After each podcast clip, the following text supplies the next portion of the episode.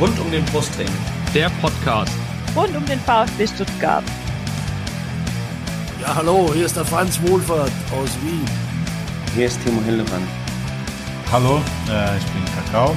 Äh, ich wünsche euch viel Spaß beim Podcast rund um den Brustring.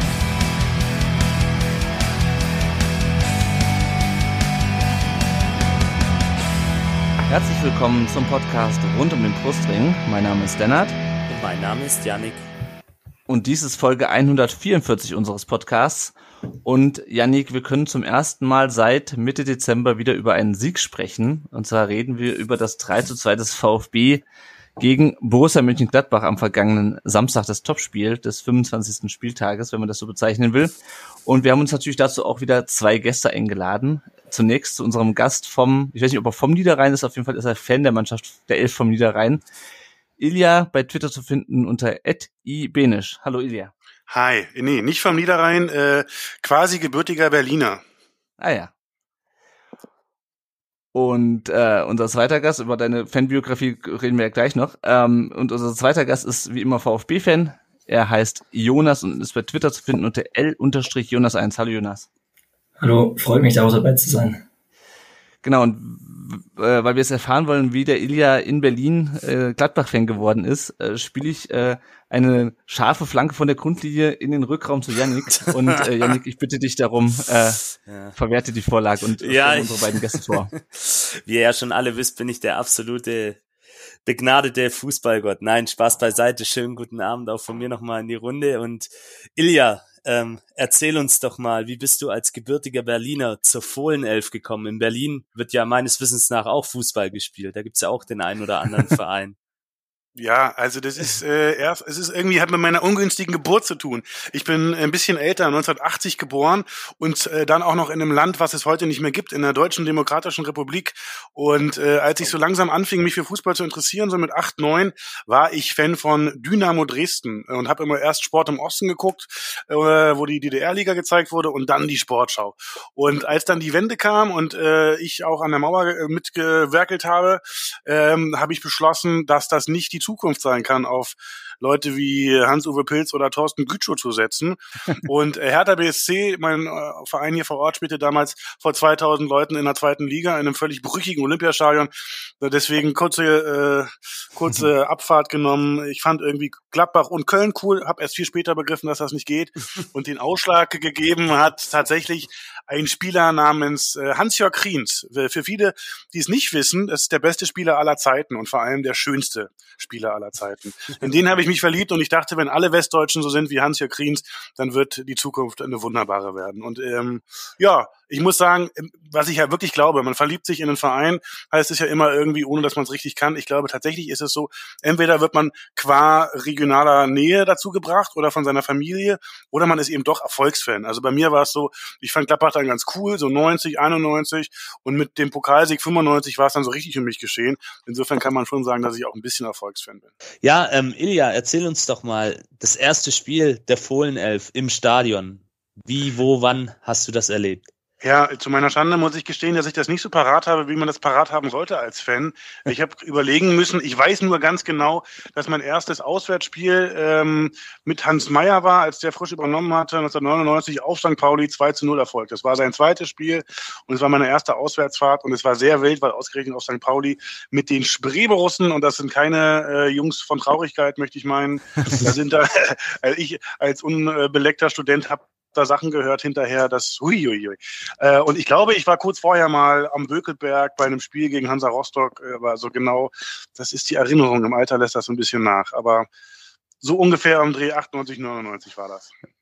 Mit dem legendären Hans Meyer, da hast du ja gleich alles mitgenommen. Millantor-Atmosphäre, das alte Millantor noch erlebt. Richtig. Junger Mann, gehen Sie davon aus, so war's. ja, wunderbar.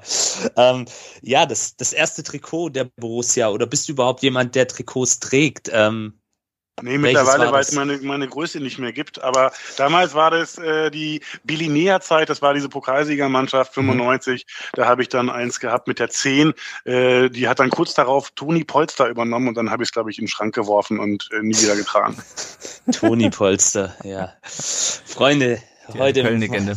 machen wir, machen wir ein bisschen Bundesliga-Geschichte hier. Sehr schön. Ähm, ja, dein Platz im Stadion oder wo findet man dich bei Spielen der Borussia aus Mönchengladbach? weil ich halt äh, in Berlin wohne, auch immer noch, äh, obwohl es mich zwischendurch mal irgendwie durch die Republik geschleudert hat, bin ich halt super selten bei Heimspielen, ehrlich gesagt. Ich versuche einmal im Jahr gerade mal zu einem Heimspiel zu kommen. Ansonsten hatten wir hier so einen Fanclub in Berlin, Block B heißt der, mit dem habe ich eine ganze Zeit lang immer jede Menge Auswärtsspiele mitgemacht.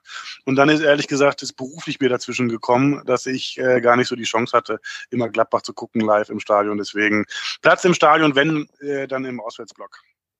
Okay, dann nimmst du quasi die Stadion, Stadien quer durch die Republik alle mit. Sehr So gut. Sehr gut. Ähm, warst du dann auch am in Stuttgart am Samstag? Nee, weil äh, ich bin äh, frischer Papa und da äh, kriegt man keinen Ausgang. Dann noch herzlichen Glückwunsch von unserer Ja, Seite danke aus. Das ist natürlich, das ist natürlich ein triftiger Grund. Da muss Ja. man da zu Hause. Und ich muss mal sagen, angesichts des Spiels und dessen, was dann im Auswärtsblock nachher passiert ist, Mhm. war das auch eine gute Entscheidung. Definitiv. Da werden wir sicherlich nachher noch drüber sprechen im Laufe Fall, ja. der Sendung. Ähm, ja, vielen Dank, Ilja, dass du uns so ein bisschen mitgenommen hast in deine persönliche Fangeschichte. Und ja, der Jonas, der konnte jetzt ein bisschen zuhören, weil der kriegt jetzt ja die gleichen Fragen natürlich gestellt. Jonas, wie ist die Liebe zum Brustring bei dir entstanden?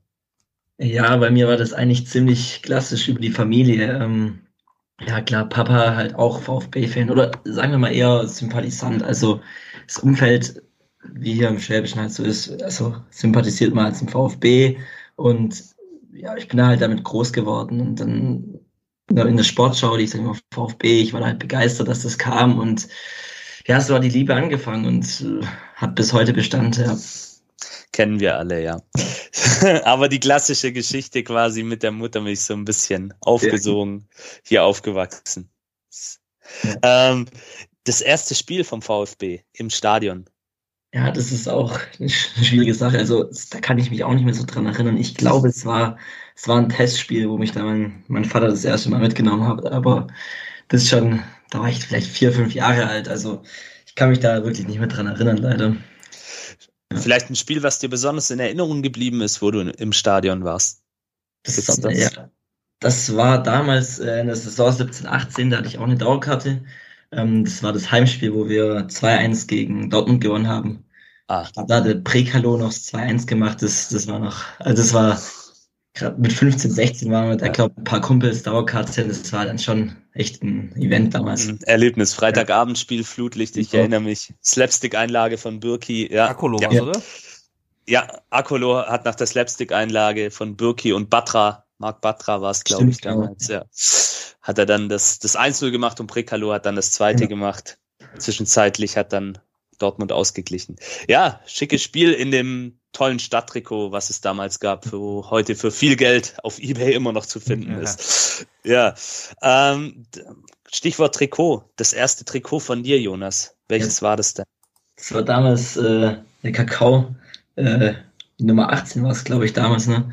Genau. Ähm, ja, also das war ein Geburtstagsgeschenk damals und ich weiß auch ganz genau, meine Mutter hat mir erzählt, also mein Opa hat mir das geschenkt und ähm, der hat gefragt, Hittelsberger oder Kakao und dann hat sie gesagt, ja, der Jonas, der, der mag den Kakao Club lieber und dann so ist der Kakao geworden. Ja, aber es beides zwei sympathische Ja. VfB-Spieler, definitiv. Ex-VfB-Spieler, ehemalige. Ja, und dann noch zum Schluss, du hast es ja gerade so ein bisschen erwähnt mit Dauerkarte. Wo findet man dich denn jetzt im Neckarstadion oder unter normalen Bedingungen? So muss man es ja heutzutage fragen. Ja, ich muss sagen, ich habe jetzt keinen festen Platz. Also ich habe mich jetzt in den letzten Jahren so ein bisschen rumprobiert, muss ich sagen. Aber die Dauerkarte war damals im Block 47, also es ist dann praktisch Richtung Kercher-Tribüne, aber gehört noch zur, zur Cannstatter Kurve. Mhm.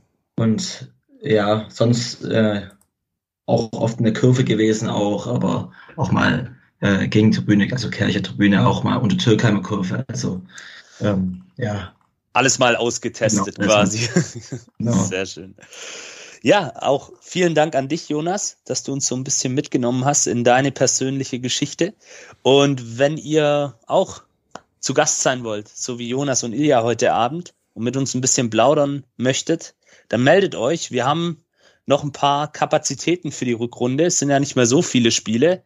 Und ja, nimmt mit uns Kontakt auf über die bekannten sozialen Medien, Instagram, Twitter, Facebook, schreibt uns an und dann planen wir euch mit ein.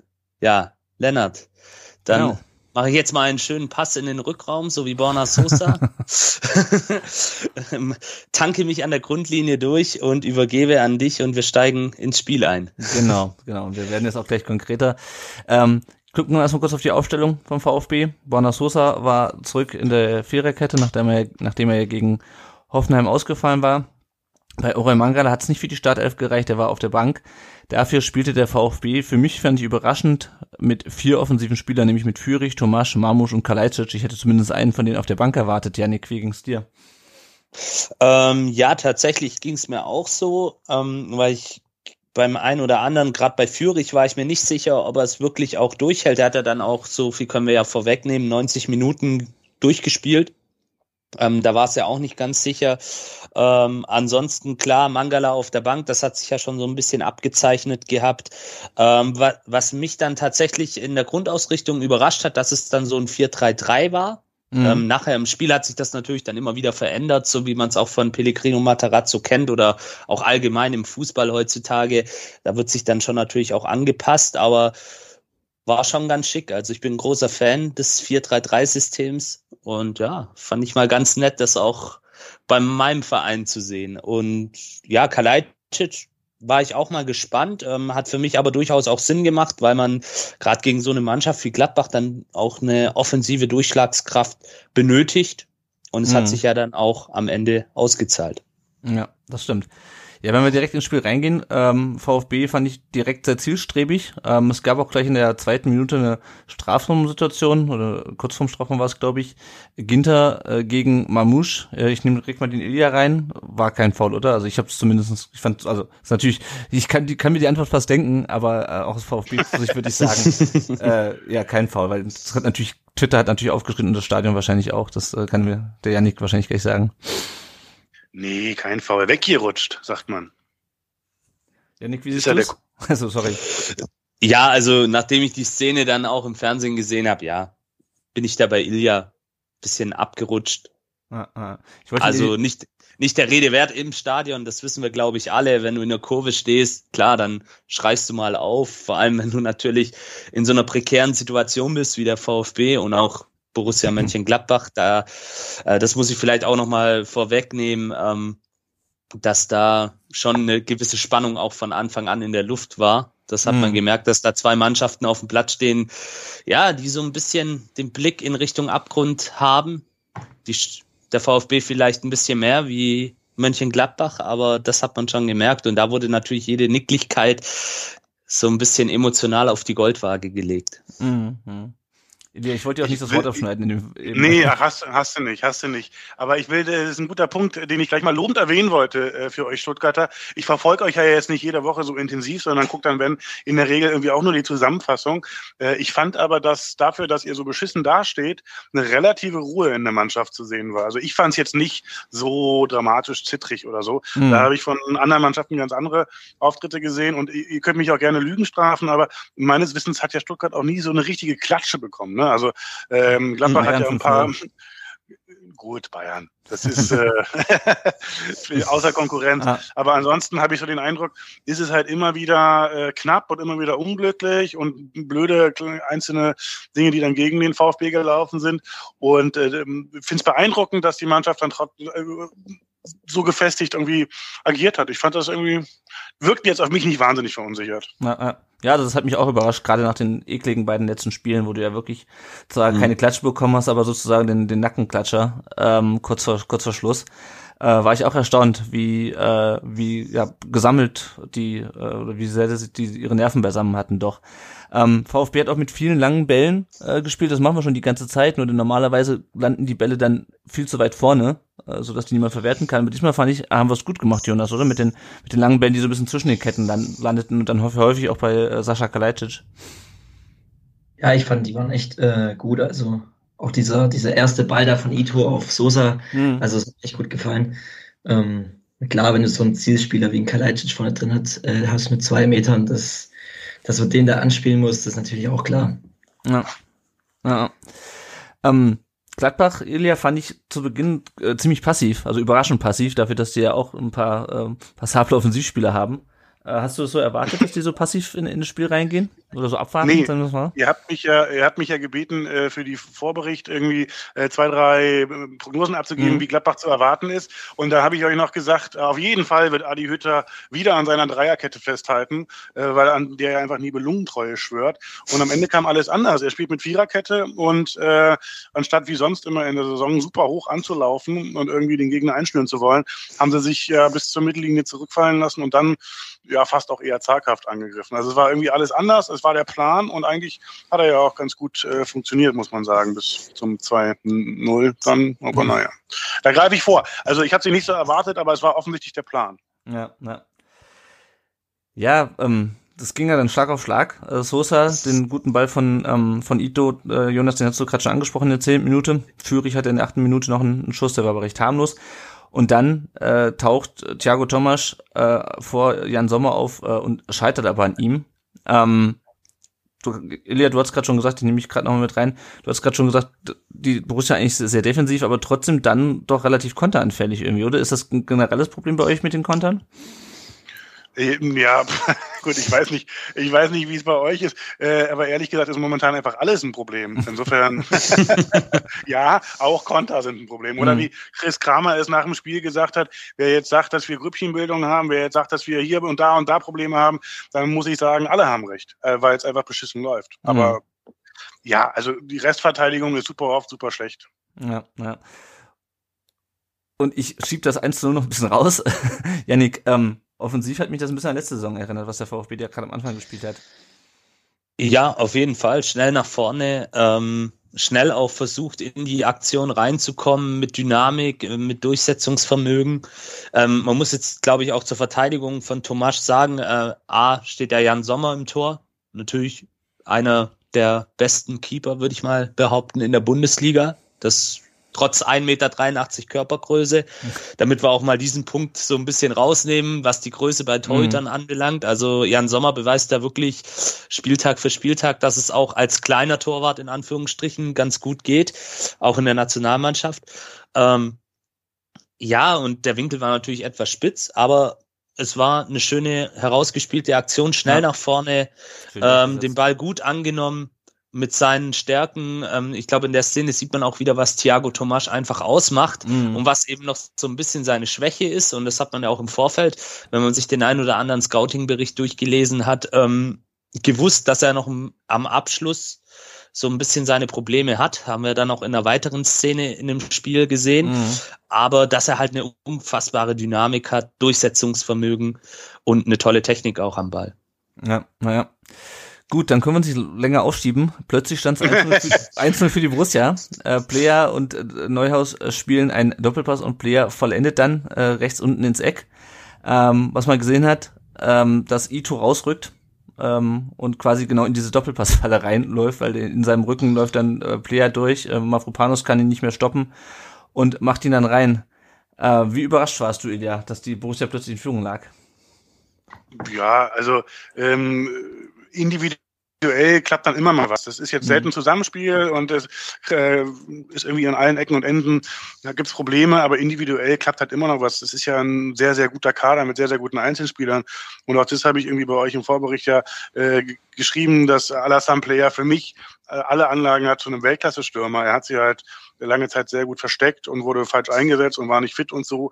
Aber dass der dann zusammen mit dem deutschen Nationalspieler Flo Neuhaus eine ganz, schönen, äh, ganz schöne Aktion machen kann, überrascht mich jetzt nicht so sehr. Ich will noch eine Sache sagen vorab äh, zu, zu euch. Ich, mir, ich habe hier meine Notizen nämlich gerade vor mir. Mhm. Mir ist aufgefallen, das fand ich gut, das war bei Gladbach auch lange ein Problem in der Saison, dass ihr äh, eine ganz gute Strafraumbesetzung hattet. Also wenn ihr Angriffe gefahren habt, dann von Anfang an tauchten immer relativ viele Weiße im äh, Gladbacher Strafraum Mhm. auf wo man immer das Gefühl hatte, okay, wenn da ein Ball durchrutscht, dann wird es auf jeden Fall gefährlich. Das fand ich irgendwie ganz gut und hat mir relativ schnell Angst gemacht, dass ich so dachte, oh, ähm, die Strafraumbesetzung ist auf jeden Fall ordentlich. Ja, und bei dem Tor äh, kann ich noch sagen, ich, es gibt so einen Twitter-Account, der heißt Sascha und schreibt irgendwie für ähm, Cavani's Friseur und der macht Mhm. immer so Torwart-Analysen. Mhm. Und der schrieb, ähm, ärgerlich für Flo Müller, ich zitiere das mal, weil er noch dran war, er setzt den linken Fuß richtigerweise nicht auf den Boden, sondern zieht ihn weg, um schneller zum Boden zu kommen. Richtige Technik, allerdings wirkte es so, als hätte er sich zu spät dafür entschieden, weil ich mir auch dachte, bei dem Abschluss von Player äh, kann man den halten, weil äh, ich habe überhaupt keine Ahnung von Torwartspiel. Aber was ich mir gemerkt habe, ist, wenn Oliver Kahn sagte, wenn er dran ist, dann gibt es auch immer eine Chance, ihn abzuwehren. Aber irgendwie scheint mir, das war gar nicht so einfach in dem Fall. Insofern, schöne Einzelaktion, man kann nicht immer alles gut äh, verteidigen, haben sie gut gemacht. Ja. Ja. Ja, also- Wobei, ach so, ein Mhm. Einwand noch. Ja. Ich hatte, ich habe mich ja erinnert äh, an das Hinspiel, wo ihr 0-0 ge- ähm, ermauert habt in, in Gladbach und das eben auch gut gemacht habt, weil er die Mitte so zugemacht hat. Ich fand, die Mitte habt ihr irgendwie sträflich offen gelassen in diesem Spiel, zumindest Ja. Anfangs. Und wo kam ja auch das Tor dann irgendwie? Ja, das ist, ähm, ich glaube, das lag so ein bisschen daran, dass äh, Mangala diesmal fehlte ähm, und Ja. du nur Karasor und Endo hattest. Endo war sehr viel, sehr viel offensiv unterwegs. Karasor ist ein solider Spieler, aber hat mit äh, Gegenspielern einer gewissen Güteklasse so seine Probleme, sagen wir es mal so. Ähm, und ähm, ja, du hast viele interessante Aspekte angesprochen. Den Tweet vom Sascha, den habe ich auch gesehen. Das fand ich auch interessant. Ähm, vielleicht können wir direkt mal Yannick äh, zu, zu oder nee, den Jonas habe ich lange nicht mehr. Jonas habe ich lange nicht mehr gesprochen. Jonas, ähm, Müller, also ich habe es mir angeschaut, dachte, ja gut, da kann er nichts machen. Die An- Analyse ist ganz interessant, weil Entscheidungsfindung ja auch so ein Thema bei Flo Müller ist. Der entscheidet sich zwar was, aber manchmal zu spät. Äh, nicht nur bei so Dingern, sondern auch bei, bei hohen Bällen. Ähm, wie, wie, hast du die Szene gesehen? Wo lag da bei dir der Hauptfehler für den Gegentreffer? Oder war es einfach nur die gute Gladbacher Qualität? Ja, zunächst mal muss man echt sagen, also war ja gut rausgespielt. Also das kann man ja nicht leugnen, war gut gemacht. Ähm, ich habe es mir vorher nochmal angeschaut. Irgendwie ähm, Karasor im Zentrum hätte sich vielleicht ein bisschen zu mehr zu Blair orientieren müssen oder zu Tyram, ich weiß nicht. Also der, wo den Pass gespielt hat. Ähm, weil dann hätte gar nicht Ito rausrücken müssen, dann wäre es gar nicht zu diesem Raum da gekommen. Äh, ja, Mafropanos war dann halt so, ich sag ich mal, am Ende der Fehlerkette zu weit weg dann vielleicht, aber äh, ja, war dann vielleicht so ein Mix aus äh, falscher Stellung und aber auch aus der individuellen Klasse von Gladbach. Und ich denke, äh, an einem guten Tag hat er den Müller, ich meine, vielleicht passt es gerade so ein bisschen zu seiner Situation oder allgemein zum VfB. Ähm, aber wie gesagt, äh, es ist ja noch ein Aufsetzer gewesen, nasser Rasen und ich denke, äh, da kann man ihm jetzt keinen Vorwurf machen an dem Gegentor. Ja. Ja, ja, also das ist ja die Sache, das ist, war die auch die letzten Spiele immer gegen Gladbach schon so. Du wusstest, okay, vielleicht haben die gerade irgendwie eine schlechte Phase im Spiel, aber du hast halt immer so jemanden wie halt Tyram, der letzte Ja. Male meistens gefehlt hat gegen uns, oder Player, ähm, das ist so wie gegen Frankfurt, da weißt du, im Zweifelsfall trifft halt der Kostic doch irgendwann gegen dich. Ähm, und dementsprechend, äh, ja, ärgerlich, aber ja, wie er schon sagt, also auf, klar, du kannst jedes Tor irgendwie verhindern, aber das war schon, das war schon schwer und weil es lag auch einfach an der individuellen Qualität. Äh, Was mir dann ganz gut gefallen ist, dass der VfB relativ unbeeindruckt war von diesem Rückstand. Ich meine, wir haben uns ja schon an Rückstände gewöhnt in dieser, in dieser Saison. Äh, Weiter relativ hoch angelaufen, äh, ohne wirklich Gefahr zu erzeugen.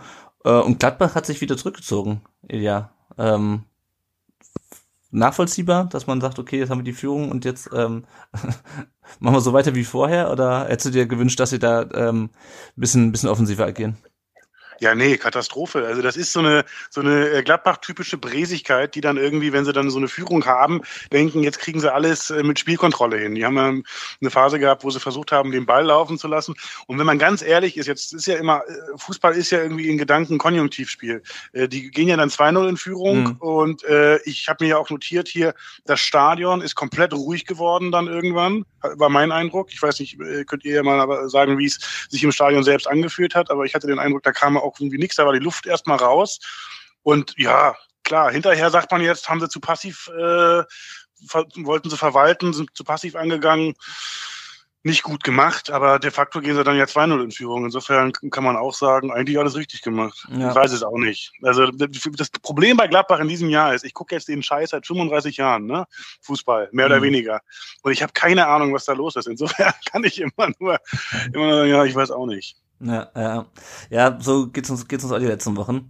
Ähm, wir hatten eine Chance durch Kalajdzic äh, nach einer Flanke von Sosa. Und was ich wirklich er erstaunlich fand, ist, wie Sosa da seinen Gegenspieler einfach stehen lässt. Also zu Sosa kommen wir ja später nochmal. Äh, super starkes Spiel gemacht, äh, super viel Betrieb auf der linken Seite. Und wer hat geschrieben, äh, der Sosa Und wer wäre noch? Was, ich weiß nicht, wen er noch mit reingenommen in den Tweet. Irgendwie fährt mehr Karussell mit, äh, mit äh, Scully als äh, ein Vater beim äh, Ach, ich krieg's nicht mehr zusammen. Auf jeden Fall irgendwie äh, ein, äh, ein alleinerziehender Vater oder sowas. Oder ein Vater, beim, beim, wenn er mit seinen Kindern auf, den, auf, auf die Kirmes geht oder sowas. Naja, auf jeden Fall äh, starke Szene von Sosa. Ähm, VfB weiter, weiter offensiv, ähm, kommt aber nicht so richtig durch und auch die Standards haben nicht so wirklich äh, Erfolg, waren auch nicht so wirklich erfolgversprechend. Und dann äh, war die 34. Minute und plötzlich lag der Ball wieder hinter Flo Müller im Tor.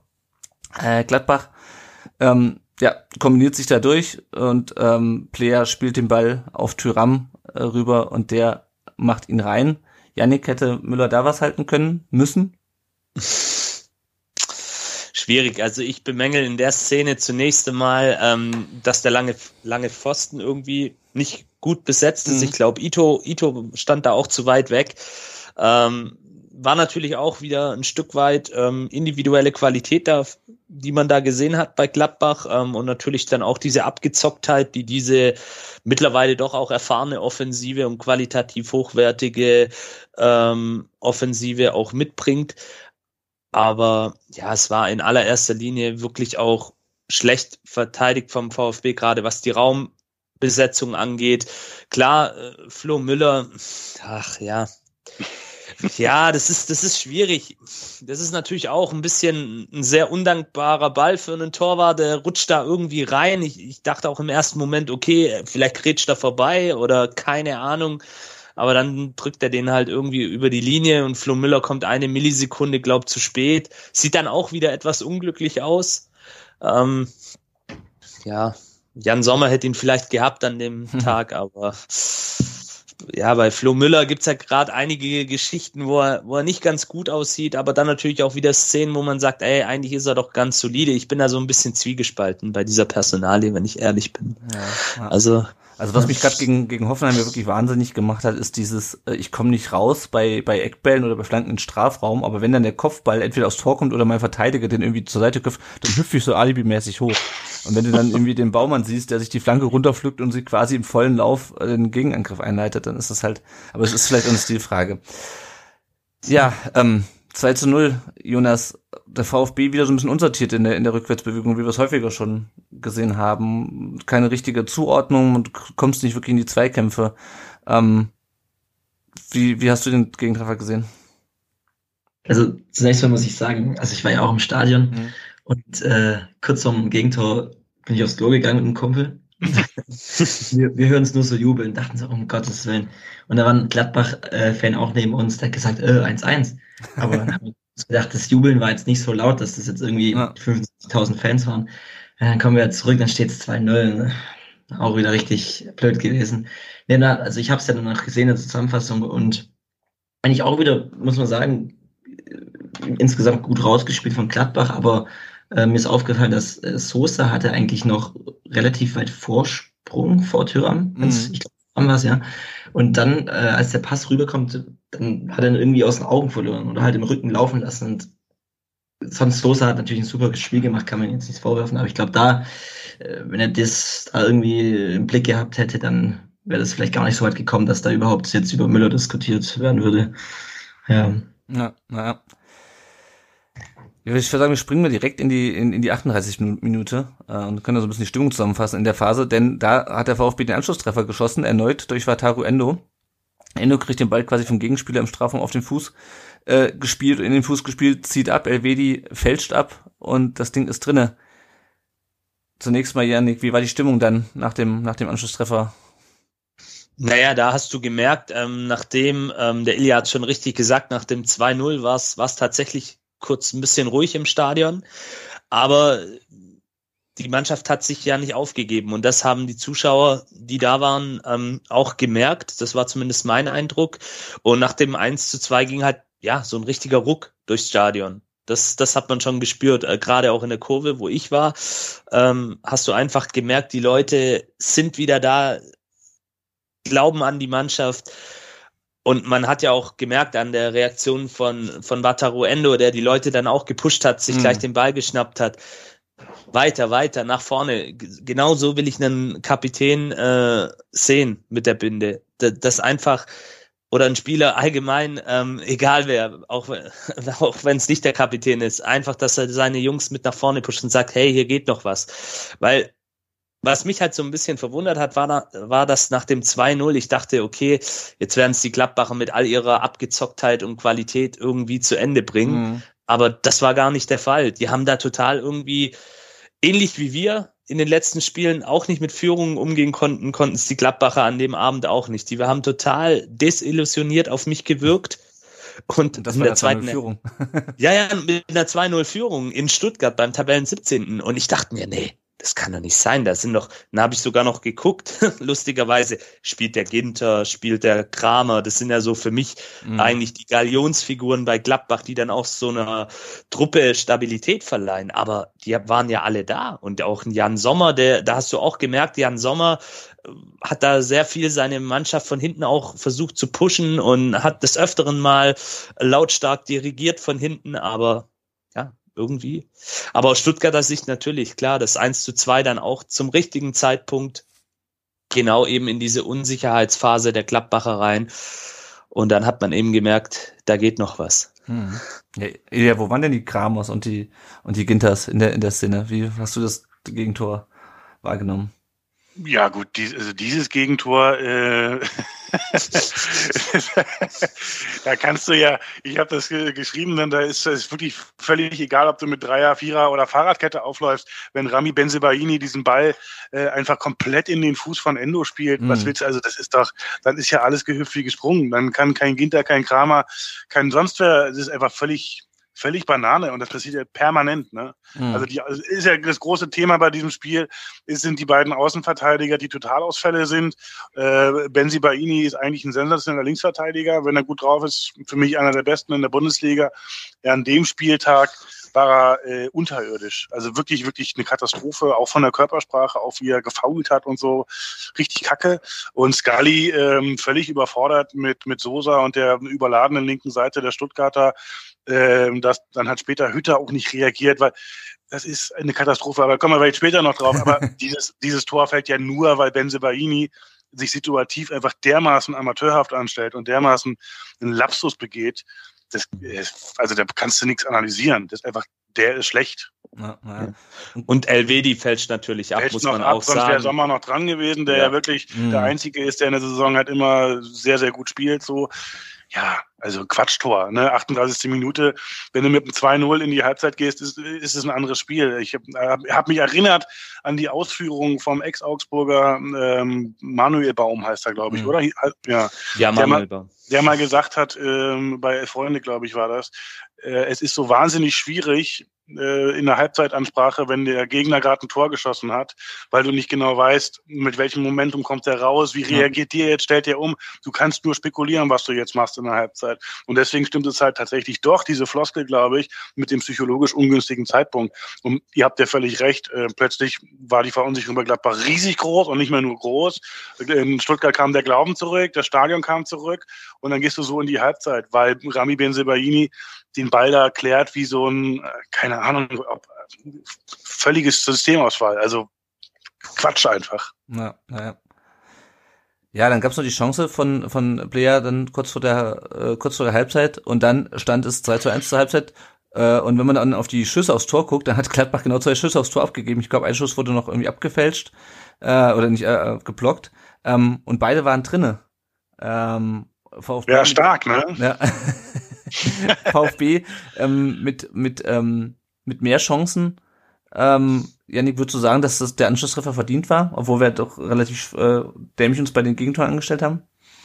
Ja, doch, durchaus. Also, weil einfach der VfB an diesem Abend vielleicht die Mannschaft war, die das Spiel mehr angenommen hat am, en am Ende. Und ähm, gerade auch in dieser Phase. Ähm, wie gesagt, dieses Tor hätte Gladbach auch verteidigen können. Ähm, Gladbach hatte 2-0 ähm, den Vorteil beziehungsweise die Führung in der Hand und hätte sicherlich, wenn sie das Spiel versucht hätten, ähm, mit ihrer ganzen, jetzt muss ich das Wort wieder in den Mund nehmen, Qualität ähm, in die Hand zu nehmen, dann hätten sie das Spiel auch sicherlich gewonnen. Aber das haben sie halt irgendwie nicht geschafft und ja, absolut war der Anschlusstreffer aus meiner Sicht verdient, weil die Mannschaft, auch wie dieser Treffer fällt, ähm, das war jetzt kein schöner Fußball wie bei Gladbach, aber es war halt so ein erkämpftes Tor mit mhm. aller Leidenschaft, mit allem Durchsetzungsvermögen.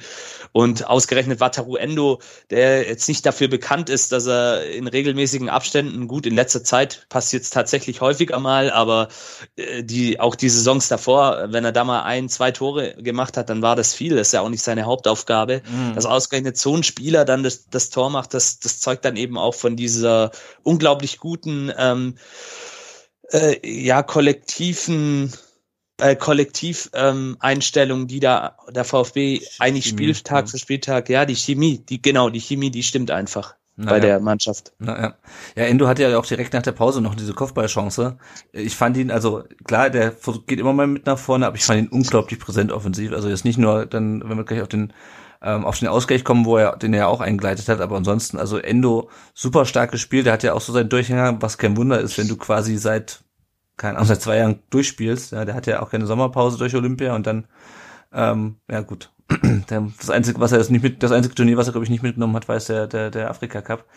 Ähm, so gefühlt. Und ähm, Genau, dann kam es zum Ausgleich in der 50. Minute. Endo schickt Thomas äh, über rechts, der finde ich auch über rechts nicht so präsent war, äh, wie, wie äh, Sosa über links, weil wir, wie Ilja schon richtig sagte, auch viel über links gespielt haben, links überladen, aber trotzdem sich immer wieder gut durchgesetzt hat, auch in der Szene.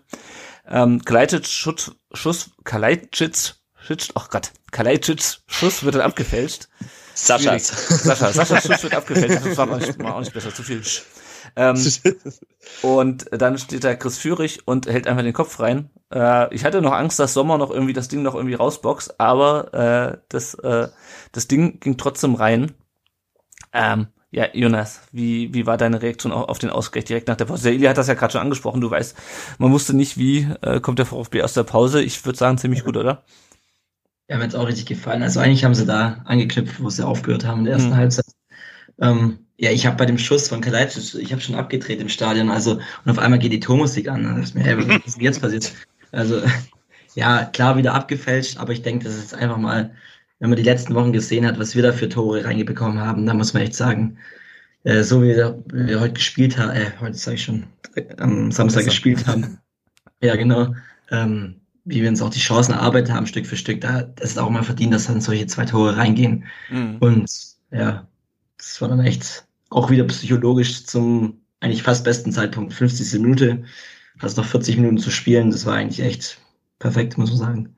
Darf ich festhalten, dass du beim 0-2 auf Toilette warst, beim 2-2 dich weggedreht hast? Ich bin sehr gespannt, was beim 3-2 passiert ist.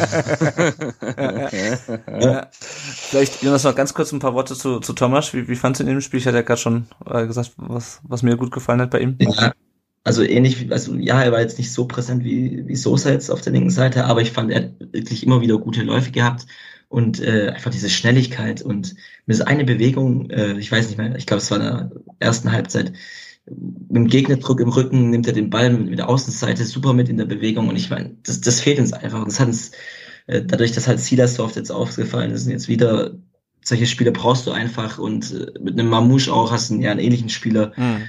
Äh, wenn man einfach zwei solche Spielertypen auf dem Platz hat, ist dann un, ungemein wichtig. Und ich denke, wie er da die Linie hoch und runter gerast ist, ist sehr, sehr wichtig für uns. Ja, ja, das hat mich, hatten Janik und ich ja schon in den letzten Folgen mal besprochen. Der hat halt einfach eine super gute Technik. Also ich glaube, ja. technisch ist er einer der besten Spieler bei uns im, im Kader. Und gerade diese, diese Ballmitnahme auch, das hat mir jetzt schon gegen, gegen Hoffenheim war das ja schon super, wie er dann den Ball mitnimmt irgendwie. Ja. Und äh, dann auch bei, ihn behält. Ilja, wie war denn deine Reaktion auf den Ausgleich? Hast du es schon erwartet, befürchtet? Also ich muss erstmal sagen, äh, absolut katastrophale Schiedsrichterleistung. Die zweite Halbzeit darf er niemals anpfeifen, meiner Meinung. äh, dann äh, will ich sagen, der Kollege Tomasch, äh, ich kannte den vorher jetzt nicht. Ihr habt euch ja wahrscheinlich alle 700 YouTube-Videos von ihm angeguckt, bevor er dann kam. Äh, hat mir gut gefallen, das ist ein ganz galliger, super zielstrebiger, mhm. also richtig äh, auf jeden Fall geil, dass auf das Tor und dann auch nicht lange fackelt. Wo, wo ich beim Kollegen Mamouche immer das Gefühl hatte, der ist zwar schnell und irgendwie agiler, aber der ist irgendwie noch ein bisschen zu wenig zielstrebig. Vielleicht eine ganz gute Ergänzung, so mein laienhafter Blick von außen. Und ansonsten, ja, äh, mit, mit Beginn der zweiten Halbzeit war irgendwie klar, in welche Richtung dieses Spiel läuft. Und es war eigentlich nur eine Frage ähm, der Zeit, beziehungsweise ob äh, Stuttgart irgendwann, wenn sie das Tor eben nicht erzielen, den Ausgleich so ein bisschen frustriert wird und anfängt nachzudenken. Aber ja, völlig in Ordnung, dass das dann das 2-2 fällt und auch völlig zwangsläufig, dass es dann weitergeht mit dem 3-2. Ja, ja.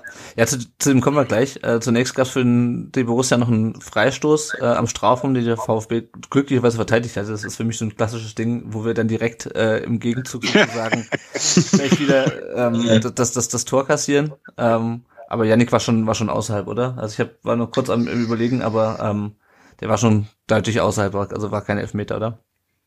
Ja, ja, durchaus. Also so habe ich es auch im Stadion gesehen. Ich habe kurz gezittert, weil dann eben sich so eine kleine Traube rund um den Schiedsrichter gebildet hat und er dann auch, glaube ich, kurz ähm, sein Headset gecheckt hat. Aber ja, war okay. Aber ich hatte dann auch meine Befürchtungen, weil ja auch Gladbach ähm, gewisse Spieler in, in seinen Reihen hat, ähm, die durchaus Freistöße schießen können. Und das mhm. war jetzt nicht so eine schlechte Position. Also gerade so ein, ich weiß nicht, ähm, Jonas Hofmann oder auch ein Florian Neuhaus, die sind da, glaube ich, prädestiniert dafür. Oder auch Chris Kramer, der kann solche Bälle auch mal verwerten oder gefährlich auch reinbringen. Mhm. Deswegen gefährliche Situation, die aber dann zum Glück zu nichts geführt hat aus Stuttgarter Sicht. Naja.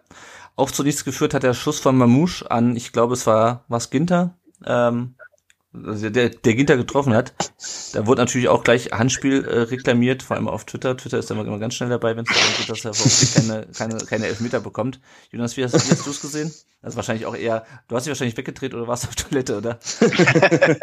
nee, da war ich tatsächlich da nie. Also ich glaube, das war auch außerhalb, so wie ich es wahrgenommen habe. Äh. Nee, ich meinte das, das, ähm, das, ähm, der Schuss von Mamouche, äh, das vermeintliche Handspiel.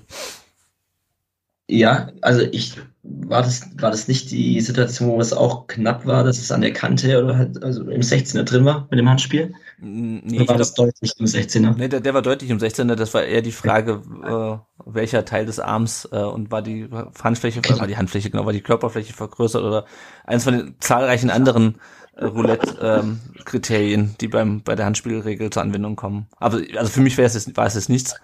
Ähm, ja, also ich muss mich da dir anschließen. Es war jetzt es ist, also ich denke, wenn er den pfeift, wäre es schon eine, was, was heißt klare Fehlentscheidung, aber ich denke, also alles richtig gemacht vom Schiri, muss ich sagen. Ja, ja. ja. Gut, danach wird das Spiel, ist das Spiel ein bisschen abgeflacht. Du hast irgendwie das Gefühl, es will keiner so richtig einen Fehler machen. Ähm, Tomasch hat in der 65 Minute eine Chance, nachdem äh, Kalajdzic, so wie wir es von ihm aus der letzten Saison gewo äh, gewohnt sind, den Ball schön abgelegt hat äh, per Kopf. Ähm, Janik hätte ihn vielleicht nicht direkt nehmen sollen? Thomas an der Stelle? Ja, ja, ja, ich, ich dachte es mir auch ähm, im Stadion, ja, nimm ihn doch an oder versuch ihn irgendwie vielleicht nochmal zurückzuspielen. Ähm, du hast ja vielleicht auch die Zeit und auch den Platz, aber ja, das ist dann halt einfach auch so eine Phase im Spiel, da willst du einfach schnell den Abschluss suchen und das war ja auch in der Saison oftmals das Problem, dass der VfB oder das bestimmte Spieler sich dann in gewissen Szenen auch zu viel Zeit gelassen haben. Und mhm. da hat man einfach gemerkt, die Jungs wollen so schnell wie möglich ähm, das Tor nachlegen und, und die drei Punkte eben in Cannstatt behalten. Aber ja, natürlich, wenn man es jetzt im Nachhinein betrachtet, hätte er den sicherlich besser verwerten können, indem er ihn mhm. erstmal annimmt oder vielleicht einfach auch guckt, ist vielleicht ein, Ge äh, ein Gegenspieler, ein Mitspieler besser positioniert. Ja. Ja, na, ja. Ja, auf jeden Fall VfB wieder ganz groß im Vergeben von, von Großchancen in diesem Spiel. Die Borussia hatte da noch eine Chance in der 79. Nee, das kann nicht sein, in der 69. Minute. Ähm, Neuhaus aus, aus spitzen Winkel. Und dann kam in der 71. Minute bei der Borussia Embolo für Kone. Ja, was, wie, wie fandst du den Wechsel? Das war ja auch der, der erste Wechsel im ganzen Spiel, äh, glaube ich, von beiden Trainern. Ähm, für dich sinnvoll der Wechsel und was hat das einen anderen bei der Borussia bewirkt? Ja, also Kone war ähm, neben den beiden Außenverteidigern dann in der äh, nach oben offenen Liste der zu nennenden Namen, die äh, sehr schlecht waren, der nächste, der sehr schlecht war und den musstest du einfach rausnehmen und irgendwie vielleicht überlegen, dass du offensiver ein bisschen mehr Zugriff kriegst. Ach, aber am Ende eine Katastrophe, dass der nicht außen umstellt. Also Scully ähm, ist ein talentierter Rechtsverteidiger oder Außenverteidiger, spielt ja manchmal auch links, aber das war einfach definitiv eine Nummer zu groß für den gegen, gegen dieses links überladene Stuttgarter Spiel.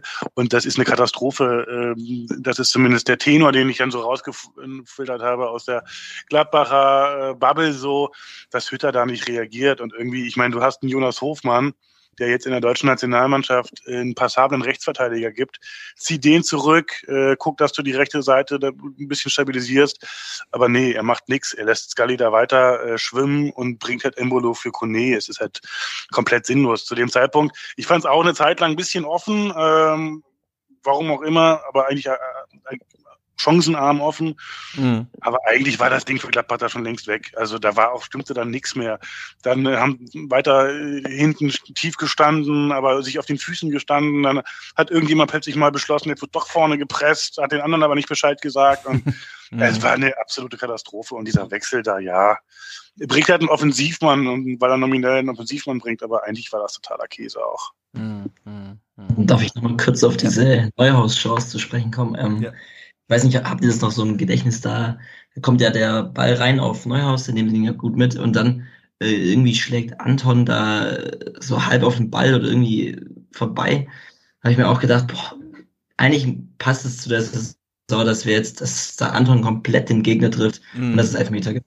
Also ja. viel zu Slapstick verteidigt fand ich wieder. Also, also dass man da wieder so risikobehaftet reingeht, das fand ich auch, das ist mir kurz echt Daten stehen geblieben im Stadion, als ich das gesehen habe, wie er da ausgeholt hat, der Anton. Ja, ich glaube, ohne geht das diese Saison nicht. Also ich, ich, ich ja. weiß, was du meinst. Ich fand die aus auch, oh Gott, um Himmels Willen, ey. Aber es ging zum Glück gut. Ähm, ja. Der Kalajdzic ähm, und Mamouche hatte dann, wäre dann beide nochmal gefährlich geworden, aber es bleibt dann hängen in der Gladbacher Abwehr. Äh, auch wieder als ein äh, Abwehrfehler der Gladbacher ausnutzen will. VfB nimmt wieder deutlich Fahrt auf gute Gegenstöße auch und dann endlich in der, ich habe schon gar nicht aufgeschrieben, welche Minute es war. Ich glaube die 81., 84., 83. sowas. Ähm, geht der VfB auch noch vor der Cannstatter in Führung. Äh, es gibt einen Freistoß, den äh, Sosa auch gezogen hat.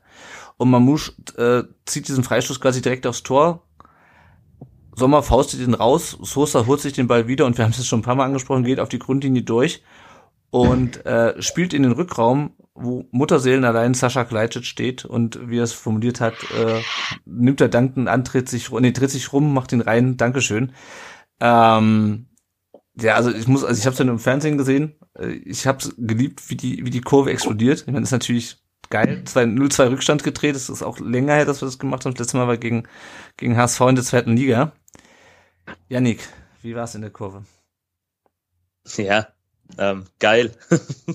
ähm, pure Ekstase, eine Freudenexplosion, ähm, eine Bierdusche des Todes. Also sowas habe ich, glaube ich, seit 2007 in der Meisterschaft nicht mehr erlebt. Also wirklich, du, du hast gemerkt, wie dieses Tor den ganzen Verein wiederbelebt hat. Mhm. Also, sorry, dass ich jetzt so ein bisschen geschwollen daherrede, aber so ist es einfach. Ja. Dieser Treffer auch nach diesem Spielverlauf, äh, 2-0 zu Hause gegen Borussia Mönchengladbach, die ja in meinen Augen kein Abstiegskandidat sind, dabei bleibe ich auch. Also, die sind einfach zu gut, eigentlich, um in diesen Tabellenregionen sich zu bewegen. Aber, der Ilja wird mir wahrscheinlich gleich widersprechen, aber ja, es ist, es hat, es hat wirklich einfach es, es war wie eine Reanimation des ganzen Vereins, dieses Tor, weil du plötzlich gemerkt hast, hey, wir können es doch noch. Wir können auch auf so eine Art und Weise und genau, das wollte ich eigentlich als Fazit des Spiels sagen, aber ich ziehe es jetzt mal vor, genau so ein Spiel, auch wenn es wieder im Stadion die Hölle war, ähm, mhm. wahrscheinlich werde ich auch mal eines Tages bei einem VfB-Spiel dahin siechen, weil es einfach wirklich nicht auszuhalten ist mit diesem Club. Aber vielleicht hat es genau dann auch so ein Spiel gebraucht, um eben den Bock umzustoßen, so wie wir es ja seit Wochen in unseren ja. vorherigen Sendungen immer predigen. Nee, es, es war einfach geil. Also jeder, der im Stadion war, egal ob in der Cannstatter Kurve, klar, da ist es dann nochmal extremer, aber das, das ganze Stadion ist, ist explodiert. Und ja. egal ob Haupttribüne, außer im Gästeblock natürlich, ähm, Haupttribüne, Untertürkheimer, Gegengerade, du hast gemerkt, ja, der VfB ist wieder da wie es so schön in einem Fangesang heißt. Ja, ja. Auf jeden Fall auch sehr starke, sehr starke äh, Aktion von Sosa, der sich da wirklich, also erst den Freistoß holt und dann äh, auch sich da sich da durchtankt. und was man aber gesehen hat, und äh, wir hatten es ja mit der Strafraumposition vorhin, Ilja, ähm, da waren, glaube ich, hinter Kalete standen noch zwei, drei Weiße, standen aber auch irgendwie vier, fünf schwarze Trikots hattet ihr, ne? Genau. Ähm, die standen da einfach am Fünfer rum und keiner deckt den Rückraum ab was, was, was ist da los? Also ich meine, die äh Ja, da habe ich aber tatsächlich da äh, irgendwie so eine innere Nachsicht gefunden für dieses Tor. Also beim 2-2, äh, das äh, habe ich vorhin äh, äh, vergessen zu erwähnen, beim 2-2 ist es ja eigentlich äh, ähnlich wie beim 2-1. Äh, Ginter klärt den ja auch direkt in die Füße von, ver vergessen von wem. Schwierig, ja. Den kann, er, den kann er situativ auch viel, viel besser klären und muss er eigentlich auch viel besser klären. Klar war er im Gegensatz zu Benzebaini beim 1 2 ein bisschen unter Druck und steht auch mit seinem Körper irgendwie komisch da, aber trotzdem kann er den einfach besser klären. Und das ist so, so Grundlagen, wo ich mich frage, wie kann das sein? Ich verstehe es nicht, aber gut. Bei dem Tor jetzt beim 3 zu 2, das ist nach dem Freistoß, ähm, das ist alles so durcheinander, das geht so schnell und dann haben halt alle die gleiche Idee, dass sie nach hinten absichern wollen und keiner geht nach vorne äh, drauf. Da habe ich komplett Verständnis, dass das mal passieren kann. Und das sieht dann in, äh, wenn du der, die, dieses Tor beim Schuss von Kalajdzic an, diese Szene anhältst und sozusagen einen Pausenframe hast von dem Bild, dann sieht das wahnsinnig dämlich aus, weil die alle äh, wie so ein Kaninchen vor der Schlange auf einer Linie stehen und gucken, huch, mhm. wie kommt der jetzt an den Ball? Aber da habe ich irgendwie Verständnis, dass das in der Situation einfach so passiert. Und ich muss auch sagen, ähm, ich kann das total nachvollziehen, was du gerade beschrieben hast. Wir hatten die Woche davor äh, 0-2 hinten gelegen gegen Wolfsburg, äh, holen das 2-2 und schießen in der Nachspielzeit eigentlich das 3-2. Da sind auch alle ausgerastet. Problem ist, es ist dann halt leider aberkannt worden. Deswegen, aber das Gefühl war das gleiche. Ich konnte es danach äh, empfinden und äh, muss sagen, dieses, dieses Bild, wie dieses Bier durch diese Kurve flog, das äh, trotz allem Schmerzes über die Niederlage, das hat mir sehr gut gefallen. Ja, ich glaube, das ist so eine, so eine, so eine, so eine Fußballfangeschichte. Also ich meine, wir haben es ja nur, mussten lang genug darauf verzichten, auf eine äh, auf volle Kurven generell und äh, naja. das ist einfach so. Die Kameraposition ist halt in Stuttgart auch so geil, wenn da ein Tor fällt vor der Cannstatter Kurve und du siehst es im Fernsehen, du siehst einfach nur pff, ja. Du siehst einfach nur Konfetti und keine Ahnung. Ja, dieser Moment, wo du einfach komplett über deine Körper äh, die Kontrolle verlierst und einfach in Ekstase alles von dir schmeißt. das ist ja wunderschön. Ja, ja, auf jeden Fall. Ja, dann ging es weiter und was mich, ähm, was mich sehr glücklich gemacht hat, ist, dass der VfB sich eben nicht zurückgezogen hat nach einer Führung in der, ähm, oder nachdem er in den letzten zehn Minuten in Führung lag, sondern er drückte weiter. Mamouche hätte dann noch das 4 zu 2 gemacht, aber war aber leider äh, ein Zentimeter im, im Abseits. Das wäre vielleicht dann auch das Guten etwas zu viel gewesen. Und dann hat Pellegrino Matarazzo endlich mal gewechselt, Yannick. Äh, immer später, ne? Das ist, ist, ist schlimm. Also, ähm, ist natürlich Quatsch. Äh, es ist, ich fand schön, dass wir mal keine Verletzten haben äh, in diesem Spiel, die wir schon irgendwie während des Spiels auswechseln mussten, sodass du wirklich alle drei Wechselslots dann ähm, in der Nachspielzeit nutzen kannst, um wirklich halt die Zeit von der Uhr zu nehmen. Also Kulibali kam dafür Mamusha in der 89. Förster für Führig und äh, Eckloff für Thomas. Das sind natürlich, also über die drei Einwechselspieler brauchen wir nicht reden. Ähm, aber ich fand es auf jeden Fall gut. Ähm, dass wie gut der VfB dann das auch verteidigt hat, äh, gerade im Vergleich zu den beiden letzten Spielen, wo wir ja wirklich dann komplett die Hosen voll hatten und äh, der Gegner das auch gemerkt hat, oder Jonas? Ja, also das mir hat's echt gut gefallen, wie wir weitergemacht haben. Also eigentlich, ich glaube, Gladbach hatte auch gar keine Möglichkeit mehr ähm, gegen Ende dann. Also es war wirklich eins der wenigen Spiele in der Saison, dass wir wirklich äh, konzentriert zu Ende gespielt haben. Ja, also das war echt eine große Erleichterung. Auch wenn es vier Minuten Nachspielzeit war und ich am Ticker dann, also ich habe dann im Real Life geguckt, ich saß am Ticker und ich war schon gegen Bochum, hatte ich den Ticker in der Hand und hätte fast das, das Handy durchs, äh, durch den Supermarkt geschmissen. ähm, als ich dann gesehen habe, dass 90 plus 4 nicht ausreicht, um gegen Bochum zu gewinnen. Aber gut. Ja, schauen wir doch mal, was unsere Hörerinnen und Hörer zu dem Spiel gesagt haben. Der Michael Heckner auf Twitter, der hat äh, ein GIF von Travis scheinbar geteilt, wo steht Everything is fine. Ich glaube, das, das, können wir unter, unterstreichen. Ähm, auf Facebook fand ich direkt so ein sehr interessant, nachdem die letzten Wochen auf Facebook alles scheiße war und ähm, man alle rausschmeißen soll. direkt so nun äh, vom Markus ein Verein, eine Liebe. Der Andreas macht hat drei Bälle, einen äh, geflexten Oberarm, äh, einen roten, einen weißen Mund und ein Herz gepostet. Der Frank Hofmeister hat geschrieben, der verdienteste Sieg seit langem, jetzt genauso weitermachen. Das sind natürlich nicht die gleichen Leute, die letzte Woche so rumgepöbelt haben. Und der Elvis Mehic hat geschrieben, was für ein Spiel, meine Nerven, Hammerstimmung im Stadion, kämpferisch, charakterlich, leidenschaftlich, einfach eine mega Leistung. Zweite Halbzeit war der VfB um Klassen besser und wenn erst noch die 300-prozentigen reingehen und die zwei klaren Handelfer gegeben werden. Nun gut, also über die ganzen Szenen haben wir schon gesprochen ähm, und auch generell. Ähm, noch kurz, ich möchte noch kurz das Spielerische abhaken, dann müssen wir leider noch auf ein anderes Thema kommen. Äh, aber zunächst nochmal zum Spielerischen. Der Janik hat das schon ein bisschen gesagt, Jonas. Was meinst du? Das ist natürlich ein bisschen äh, auch gucken äh, in die Glaskugel. Äh, war das jetzt nur ein Aufflackern oder war das der Startschuss für den für die die Aufholjagd in dieser Saison im Aufstiegskampf? Ja, ich, ich hoffe es. Also ich denke, dieses äh, so ein 3-2 nach 2 Rückstand ist ich glaube, das ist viel mehr wert wie ein 5-0. Also, hm. das, das, ich glaube, du meinst das klassische 5-1, was wir äh, einmal in der Rückrunde spielen und dann absteigen? Ja, genau, genau. Hm. ähm, ja, also ich, ich hoffe natürlich, also ich glaube, äh, bei allem Respekt vor Gladbach, aber ähm, jetzt, wenn wir jetzt auf Union zum Beispiel blicken, ich glaube, da werden wir nicht mal halb so viele Chancen haben, weil ich denke, die stehen einfach konzentrierter. Ähm, aber ich hoffe wirklich, dass es jetzt diesen mentalen Schub gibt und ich denke, spielerisch haben wir auch schon Wochen davor teilweise gezeigt, dass wir es können. Und also ich bin wirklich gerade sehr, äh, ja, also ich denke, wir, wir halten die Klasse. Also wenn wir so weitermachen, schaffen wir das auf jeden Fall. Ja. Ilja, wie ist denn deine, äh, also die, die Borussia ist ja auch noch mit im, drin im Abstiegskampf so ein bisschen. Wie, wie siehst du die Perspektive für die Borussia und nachdem du das im VfB hast spielen sehen, ähm, für uns?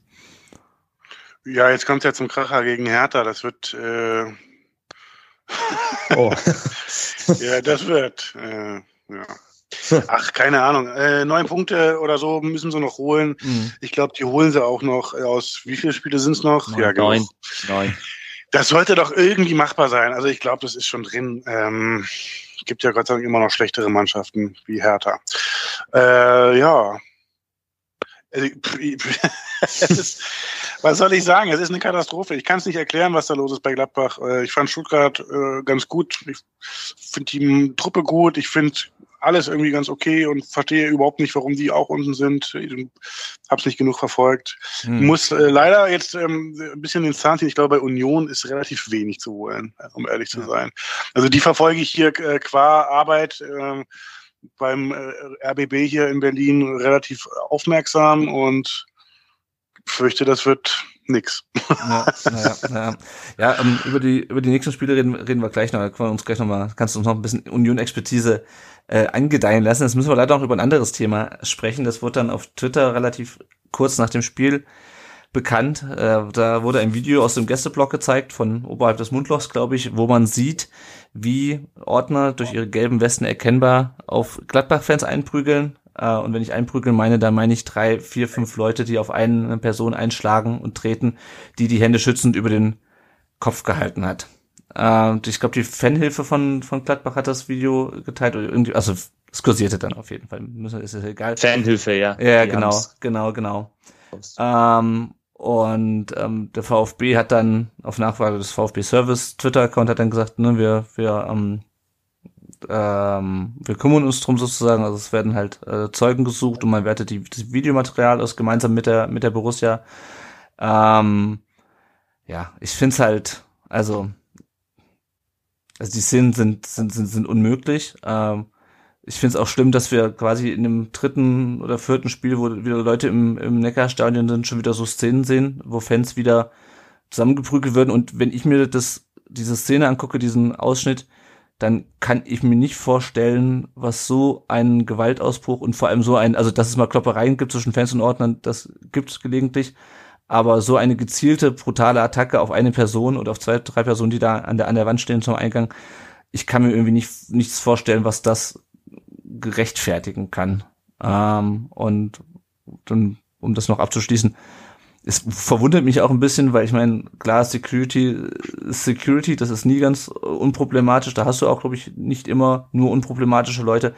Äh, aber normalerweise ist es in Stuttgart eigentlich die, die Polizei, die die Gästefans drangsaliert und nicht die Ordner. Also ich habe da sowas von denen noch nicht mitbekommen. Klar, die sind natürlich in der Cannstatter auch anders drauf. Da sind auch, da kennt man sich auch. Ähm, das weiß jeder, der mal in den, ähm, der dann mal durchgelaufen ist. Ähm, die Leute, die da in der Cannstatter Kurve stehen, von denen, ähm, die äh, legen sich auch, glaube ich, nicht mit der organisierten Fanszene von uns an. Ja, also ähm, ich war einigermaßen schockiert ähm, und ähm, ja, bin mal auf, auf eure Reaktionen gespannt. Äh, vielleicht zuerst mal den, den Ilja als, äh, aus Gästefansicht. Du hast das Video ja sicherlich, sicherlich auch gesehen. Wie, äh, was waren so deine Gedanken und auch deine Gedanken zur Reaktion ähm, des, des, des VfB dann? Ja, ich finde, du hast es äh, gut gesagt und ansonsten bin ich da äh, relativ schnell der Meinung meines ehemaligen Chefs gewesen, äh, Philipp Köster, der gesagt hat, egal was da passiert ist, niemals ist ein Einsatz von Ordnern äh, so gerechtfertigt, die verfehlen dann ihren Beruf und ihre, ihr, den Grund ihres Einsatzes. Und ja, hast du ja auch gerade so gesagt, finde ich gut, dass du das so sagst und sehe ich ganz genauso. Ja. Und man muss jetzt mal warten. Ich meine, klar äh, gibt es dann immer noch offene Fragen, die werden jetzt dann hoffentlich äh, gut geklärt und dann kann man das irgendwie endgültig abschließen. Aber ich würde jetzt auch erstmal sagen, eigentlich kann es nichts geben, was das rechtfertigt. Ja, ja. Janik, wie, wie war so deine Reaktion? Du hast das ja dann wahrscheinlich auch irgendwann gesehen. Also nebenan im Stadion hat man es nicht mitbekommen, weil es halt am Ende des Stadions war, aber du hast ja wahrscheinlich später auf, äh, auf, auf Twitter auch gesehen. Ja, richtig. Also im Stadion selber habe ich nichts davon mitbekommen. Ähm, tatsächlich das Einzige, was mir am Gästeblock aufgefallen ist, war die Reaktion der, der Gästefans auf ihre Mannschaft. Die sind dann nämlich kurz in die Kurve gegangen. Da hat man dann ein paar gesehen, die auf den Zaun gegangen sind. Aber das ist ja auch was völlig Normales. Ja, zu den Bildern, die sind natürlich entsetzlich. Auch im Hinblick auf das aktuelle Weltgeschehen, ähm, dass sowas passiert. Ähm, das trübt dann vielleicht auch so ein bisschen den Sieg des VfB, ähm, auch wenn der Verein natürlich ähm, für das Verhalten Einzelner in Anführungsstrichen nichts dafür kann, ohne das natürlich zu relativieren. Mm. Das, das geht gar nicht, da brauchen wir gar nicht drüber sprechen. Es gab wohl im Vorfeld da eine Prügelei unter den Gladbachern, aber diesen Einsatz, diesen massiven körperlichen Einsatz rechtfertigt keine Prügelei dieser Welt. Und ich meine, Securities sind ja auch dazu da, um zu deeskalieren. Ja, genau. Jetzt möchte ich aber auch sagen, dass ich bis Datum mit der besagten Security-Firma, die ja schon auch sehr, sehr lange für ja, den VfB Jahre, ich, ne? arbeitet, über 30 Jahre, ähm, eigentlich noch nie Probleme hatte. Ich kann jetzt natürlich nur aus der Sicht des Heimfans sprechen. Mhm. Ähm, aber ja, ich, da ich auch regelmäßiger Auswärtsfahrer bin, ähm, weiß ich auch, wie du teilweise als Gästefan behandelt wirst. Sowas musste ich zum Glück noch nie erleben, aber das ist ja einfach entsetzlich und ich erwarte und hoffe einfach, dass es da eine zeitnahe sachliche, objektive Aufklärung auch gibt und dass die beteiligten Personen in dem Bereich nicht mehr tätig sein werden danach. Ja. Weil solche, sagen, ja. solche Leute haben eindeutig ihren Beruf verfehlt und das ist, wirft halt auch leider ein schlechtes Bild auf die gesamte Branche dann ab, weil da gibt's auch sicherlich oder ich denke, die allermeisten, die in diesem Bereich arbeiten, sind, machen das gut machen das auch mit Leidenschaft, mit Spaß. Aber sowas geht gar nicht. Ich will nur sagen, also ich finde, trüben tut's den Sieg jetzt nicht. Es würde vielleicht den Sieg trüben, wenn man das aufklärt und dann nicht entsprechend handelt, aber äh, so wie ich Thomas Hetzelsberger irgendwie kenne und den Verein, habe ich jetzt da ein gutes Gefühl, dass wenn das aufgeklärt wird, dann entsprechend gehandelt wird. Insofern. Ja, es war halt am nächsten Tag, ähm, du weißt selber, wie die sozialen Medien funktionieren. Äh, ich habe dann auch einige Nachrichten in meinem Postfach auf Twitter gehabt, die dann auch nicht so schön waren von irgendwelchen Bots, von irgendwelchen Leuten, die da dann ja. auch den ganzen Verein da, da, da machst du dir dann natürlich schon kurz Gedanken, aber klar, natürlich, die Freude überwiegt, aber es sind natürlich im aktuellen Kontext, im aktuellen Weltgeschehen auch, ja. sind einfach hässliche Bilder. Auf Ganz einfach, Fall. absolut hässliche Bilder. Ich bin mal gespannt. Mein Verdacht ist ja so ein bisschen, äh, ihr sagt jetzt, mit denen arbeiten sie schon lange zusammen. mein Verdacht ist so ein bisschen, vielleicht hatten die jetzt irgendwie auch Personalmangel nach dem ganzen Corona-Zeugs ja. und so und mussten jetzt kurzfristig neue Leute holen und wer weiß, wo die dann herkommen. Und bei so Securities ist es ja oft so, ähm, dass dann aus irgendwelchen Kampfsportkreisen Leute geholt werden und die sind dann vielleicht nicht geschult gewesen oder so. Das wäre jetzt so mein Verdacht. Mal gucken, was rauskommt. Aber ja, ja das ist mir das ist auch ein bisschen meine Vermutung, dass in Corona ohne Veranstaltung, auch ohne Fußballspiele, die es zu ordnen ja. gilt, ähm, und die Leute, es ist ja nicht so, als ob die Leute da ähm, äh, unbefristete Verträge haben. Die genau. Zumindest. Also so nicht die, die da standen. Vielleicht irgendjemand, der da irgendwie, ich weiß nicht, wie das bei denen heißt, Kolonnenführer ist oder so. Ähm, aber die Leute, die da stehen, die haben mit Sicherheit ähm, spieltagsbezogene Verträge und da werden sich andere Leute in den letzten, die Leute in den letzten zwei Jahren vielleicht teilweise auch was anderes gesucht haben und dann musst ja. du plötzlich wieder ähm, einen vollen Gästeblock managen. Richtig. Ja. Jonas, Möchtest du noch was dazu sagen? Wir haben, glaube ich, schon eigentlich alles abgefrühstückt. Ja, ich kann mich eigentlich nur anschließen. Also ich war ja direkt neben Gästeblock fast. Also okay. ähm, und eigentlich nach dem Spiel, also gut, ich glaube nach dem 3-2 war es sogar, ähm, das sind halt ein paar Becher geflogen vom, vom Gästeblock, aber ich meine, das, das passiert ja immer, wenn Gäste da, also was heißt immer, aber das ist ja, fliegt halt mal ein Becher rüber, da wird provoziert, da wird gepöbelt, also äh, wahrscheinlich war es irgendwas internes noch äh, im Gästeblock, aber wie ihr schon gesagt hat, also nichts rechtfertigt so ein Einsatz, so, ja, und ähm, bin mal gespannt, wie das jetzt Ganze noch, das Ganze noch aufgearbeitet wird. Ich hoffe, dass das zugunsten für die betroffenen Gladbacher Fans dann äh, auch noch, ja, dann, dass die entschädigt werden, sag ich mal so. Ja, na, na, Gut, ich denke, damit können wir das, das Thema auch abschließen. Wir haben noch eine Hörerfrage bekommen, und zwar, warum TBD in der U21 spielen musste und nicht im Profikader stand.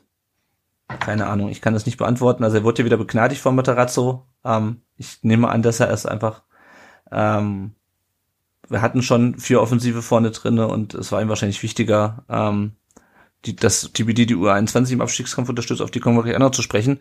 Aber bevor wir jetzt auf die ähm, aktuelle Tabelle schauen, nochmal ein kurzer Werbeblock. Wenn ihr uns unterstützen könnt und wollt, dann könnt ihr es entweder über Patreon tun mit einem kleinen monatlichen finanziellen Beitrag oder über PayPal. Äh, da helfen, wie gesagt, schon kleine Beiträge. Äh, damit halten wir den ganzen Laden hier am Laufen, äh, setzen eventuell mal Equipment, wenn es kaputt gegangen ist.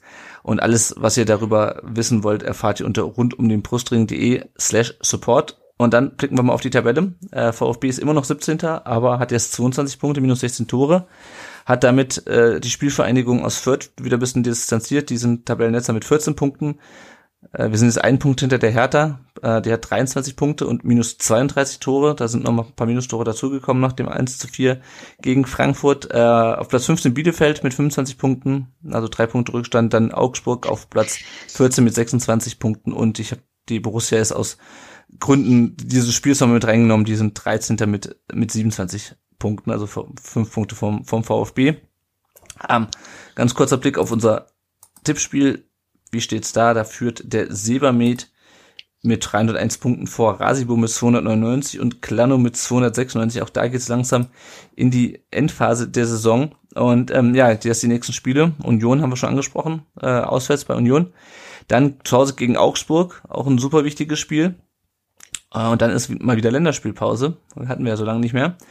Und ähm, ja, wenn wir jetzt auf Union blicken, bevor ich gleich den Ilya nochmal mit seiner Union-Expertise vom RBB reinnehme, die sind aktuell siebter mit 37 Punkten, 32 zu 33 Tore, stehen vier Punkte hinter dem Tabellen sechsten, dem Europapokalplatz, hinter dem SC Freiburg. Äh, die wurden jetzt im Pokalhalbfinale gegen Leipzig gelost. Ich hätte ja noch lieber gehabt, dass Leipzig gegen Freiburg spielt, weil ich Freiburg noch stärker einschätze, aber gut. Äh, Hauptsache, sie fliegen raus. Dann kann auch von mir aus Freiburg Pokalsieger werden, ist mir scheißegal. Hauptsache nicht Leipzig. Ähm, aber ich, ich, äh, ich lasse mich ablenken. Äh, die haben in der Hinrunde, in der Rückrunde erst drei äh, Spiele gewonnen äh, und aus den letzten fünf Spielen nur eines. Äh, haben gegen Bielefeld und Augsburg verloren, äh, allerdings auswärts und wir spielen nun leider an der alten Försterei.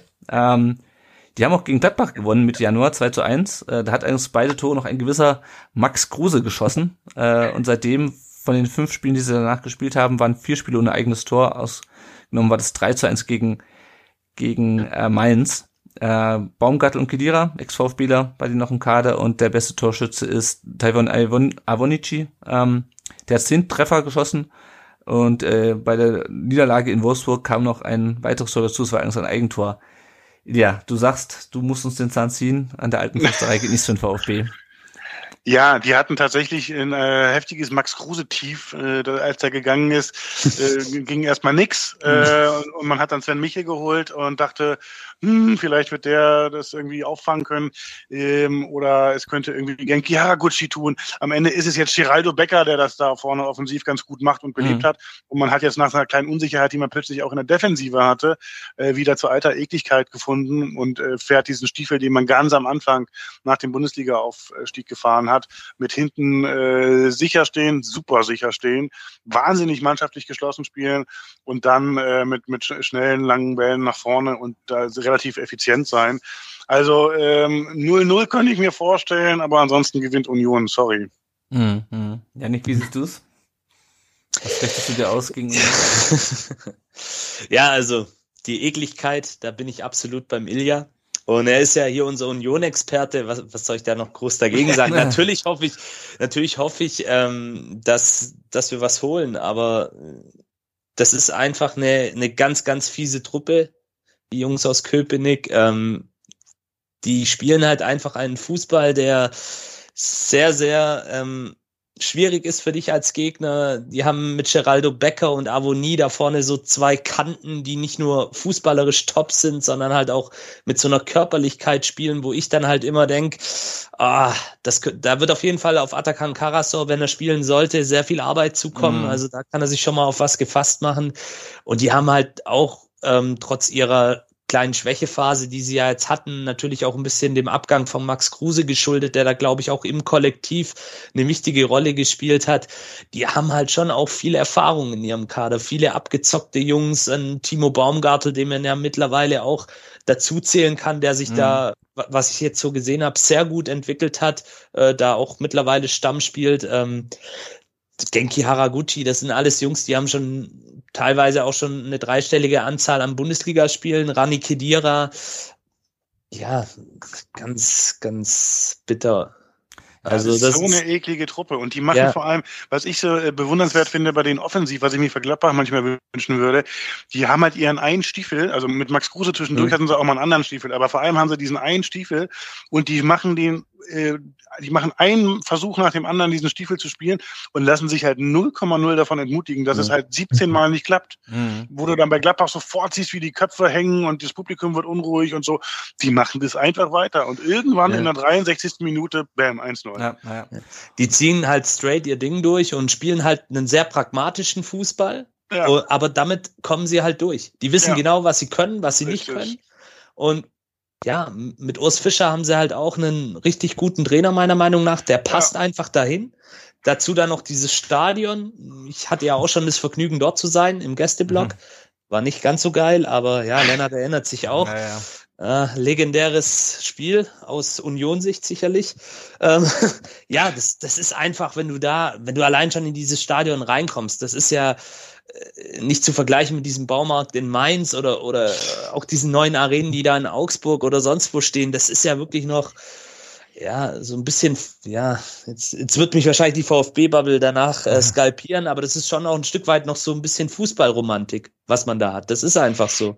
Da hast du halt einfach eine, eine Stimmung, die du sonst vielleicht nicht überall hast du, im Profifußball in Deutschland. Ja, ja, auf jeden Fall wird wird schwierig. Ja. Mit einem Punkt wäre ich zufrieden. Ja, ich, das ich, mal ich denke auch. Also, das Problem ist halt echt, dass du halt gegen gegen ähm, Union da kommst du halt nicht so leicht zu eigenen Toren. Und gleichzeitig ja. sind wir aber hinten nicht so stabil. Also wir haben schon wieder diese Saison viel zu viele Gegentore kassiert. Ähm, ja. Und äh, das wird auch, wir werden auch gegen Union nicht zu Null spielen, fürchte ich. Jonas, du wolltest, glaube ich, noch was. Ja, ähm, nee, ich, ich muss nur mal kurz zwei Sachen sagen. Also ähm, diese Effizienz von Union. Also ich habe mir da dieses Spiel, ähm, das sie 3-1 gegen Mainz gewonnen haben, nochmal in der Zusammenfassung angeschaut.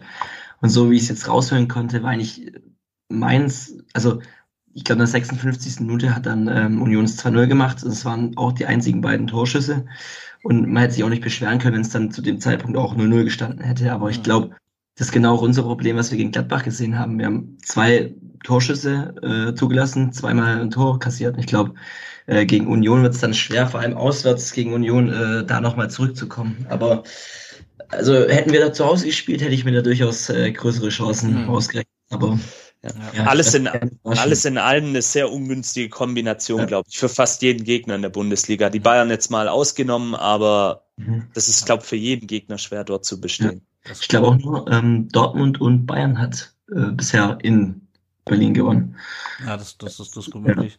Das ist durchaus möglich, ja. Meine Hoffnung liegt ja einfach darauf, dass ähm, Freddy Bobic weiter einen Teil von Korkut festhält. Äh, wie, wir, wie, wir, wissen ja ein, äh, ein, ein, äh, durchaus ein Fehler sein kann und dass äh, es nächstes, nächste Woche dann gegen die Borussia geht, die natürlich die äh, Scharte aussetzen will, die dieses Spiel heute, äh, nicht heute, vorgestern geschlagen hat. Ähm, Arne Friedrich übrigens heute auch zurückgetreten mit sofortiger Wirkung. Ja. Hab's gesehen. Ich bin mal gespannt. Also ich traue dem Braten noch nicht ganz, aber ähm, zumindest der Relegationsplatz ist äh, ähm, wird für mich eine immer realistische Option, aber wir müssen halt auch unsere Punkte holen. Hilft alles nicht so. Ich glaube Augsburg und Bielefeld, da, also das, das, das, das müssen zwei, das müssen sechs Punkte sein Also Liebe Grüße an Herr Schwitzky an dieser Stelle, den allseits bekannten Marc, ja. Hertha-Blogger und Podcaster. Ja. Gut, wir schauen noch mal kurz auf unsere Lazarett. Das ist erfreulich klein. Ähm, Sanko, Natai, Maya, Sidas, das sind die einzigen, die fehlen. Äh, ansonsten sind, soweit ich weiß, äh, alle fit. Und ähm, ja, so hat es ja auch gesehen, wenn wir dann mal die volle Kapelle haben, ist das ganz schön. Äh, bevor wir noch ein paar andere Themen rund um den Brustring kurz ansprechen, noch ein zweiter Werbeblock. Wenn ihr uns nicht finanziell unterstützen könnt oder wollt, dann könnt ihr uns auch einfach eine Rezension da lassen und eine Bewertung bei Apple Podcasts. Äh, wenn ihr uns da eine Rezension da lasst, dann lesen wir die hier auch vor. Ansonsten könnt ihr uns auch bei Spotify neuerdings bewerten und es hilft einfach, dass andere VfB-Fans uns leichter finden. Und wenn ihr so ganz analog ähm, unterwegs seid, dann sagt doch gerne am Samstag in der alten Försterei im Gästeblog den Leuten, dass es uns gibt. Erzählt denen, was ein Podcast ist, wie man den runterlädt, falls das heutzutage noch notwendig ist. Und äh, genau, macht ein bisschen Werbung für uns. Und jetzt blicken wir noch ganz kurz auf ein paar weitere Themen rund um den Brustring. Zunächst mal unsere Nachwuchsmannschaften. Die zweite Mannschaft hat 0-0 gespielt beim Balinger SC mit Fagir und eben TBD. VfB ist weiter in akuter Abstiegsgefahr. Die sind jetzt 14. von 19 mit 28 Punkten, zwei Punkte vor dem ersten festen Abstiegsplatz.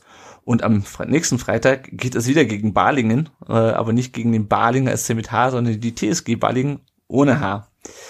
Die U19 hat nach dem Derby gegen den KSC auch das Spiel bei Astoria Waldorf mit 0 zu 3 verloren, äh, ist aber weiter Tabellenführer, aber nur noch einen Punkt vor Augsburg. Und die spielen jetzt am kommenden Sonntag im Pokalhalbfinale bei den Bayern. Da haben sie in der Liga recht deutlich gewonnen.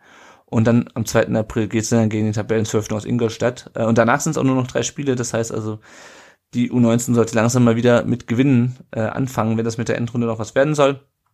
Bei der U17 ist das ein bisschen entspannter. Die hat auch äh, das Spiel gegen Nürnberg gewonnen, 2 zu 1. Elliot Bujupi und Duka Raimund, äh, der erste mit der eine mit dem vierten Saisontreffer, der andere mit dem achten Saisontreffer schon. Und der VfB hat 41 Punkte, ist Tabellenführer, zwei Punkte vor Unterhaching. Ist noch ungeschlagen in dieser Saison. Und die spielen am Sonntag dann ebenfalls gegen die Bayern.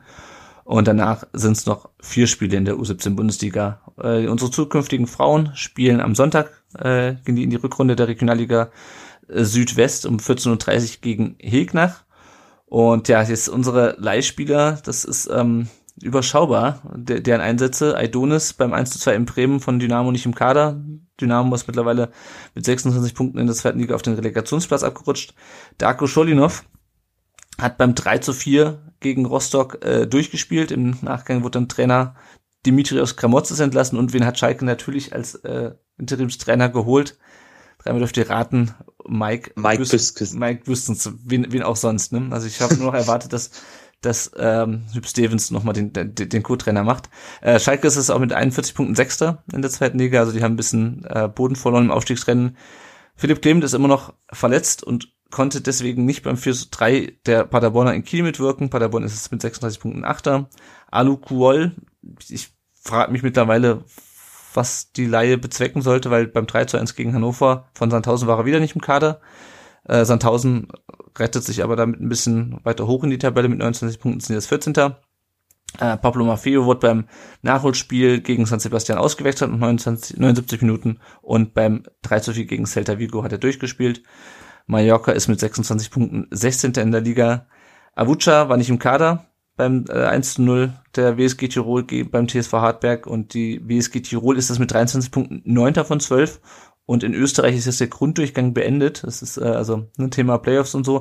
Die haben das schon eingeführt. Es gibt eine Meisterrunde und eine Abstiegsrunde und äh, die WSG Tirol spielt es in der Abstiegsrunde mit halbierten Punkten weiter gegen den Abstieg. Ähm, bei Martin Magditzer und dem FC St. Gallen läuft es wesentlich besser. Äh, und dann sind wir auch gleich mit der VfB Lone Army durch. Ähm, 2 zu 2 äh, gegen den FC Basel, da hat er durchgespielt. Und 1 zu 1 gegen den FC Sion.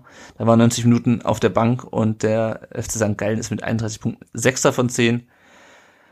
Momo Sissé ist aus dem polnischen Pokal, dem Pucha Polski, rausgeflogen. 3 zu 5 im Elfmeterschießen bei Viertligist Olympia Kruciat. Ich habe es bestimmt falsch ausgesprochen. Ähm, wurde zur Pause eingewechselt für den Ex-VfB-Spieler Jan Clement. Ähm, gelbe Karte kassiert und drei Minuten später hat er den Ausgleich gemacht, aber es hat nichts geholfen. Und dann haben die noch am 24. Spieltag äh, der Extraklasse bei Lecha Danzig gespielt. 1 zu 1, da waren die im Kader und die sind auf dem ersten Abstiegsplatz in Polen. So, noch drei kurze Punkte. Zum einen gibt es im Rasenfunk einen Schwerpunkt zum VfB mit, Ra mit Sebastian vom Vertikalpass, da gerne mal reinhören, rein, reinhören, reinhören. Ähm, Janik, Thomas Castanaras hat endlich seinen Vertrag verlängert, in dem waren ja auch Köln und Theater dran, einen Vertrag bis 2025.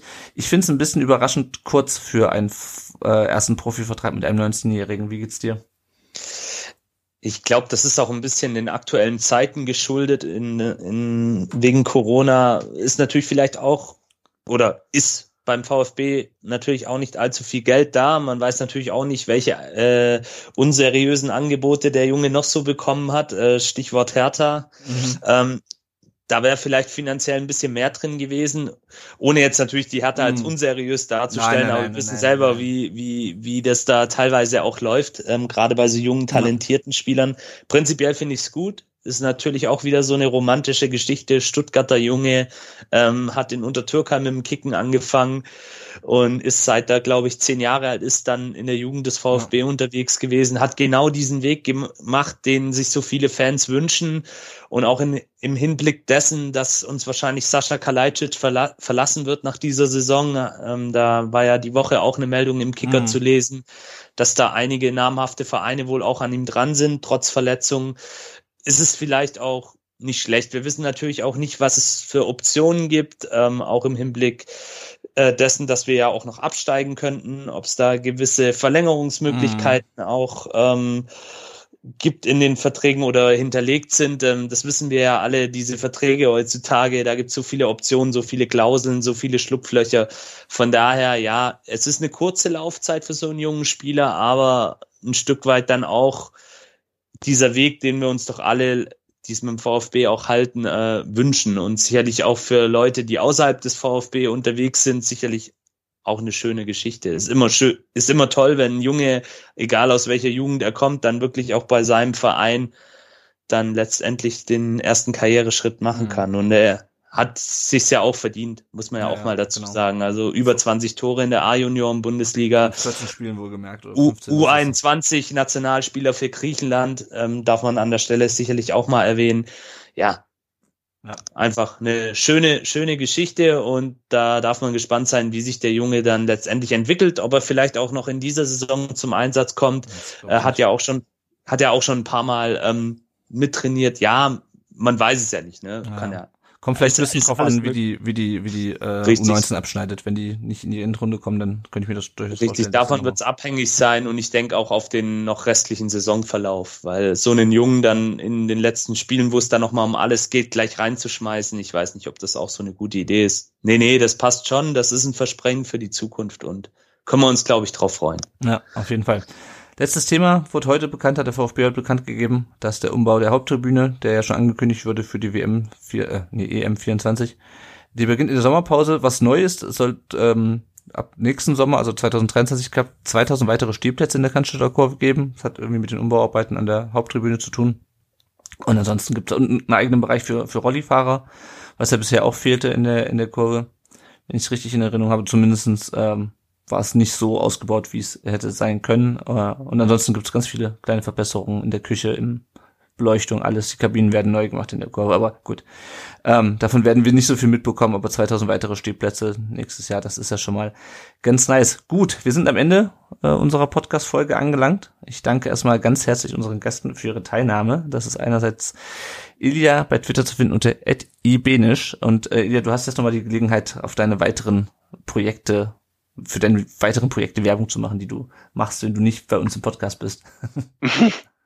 Äh, ehrlich gesagt ist das nicht so viel. Ich bin ja wie gesagt Papa geworden und dieses Jahr ist dann irgendwann Elternzeit und bis dahin habe ich auch nicht so viel äh, Lust zu arbeiten, weil man kriegt ja so einen Sohn jetzt auch nicht so oft wahrscheinlich, hoffentlich, mal gucken.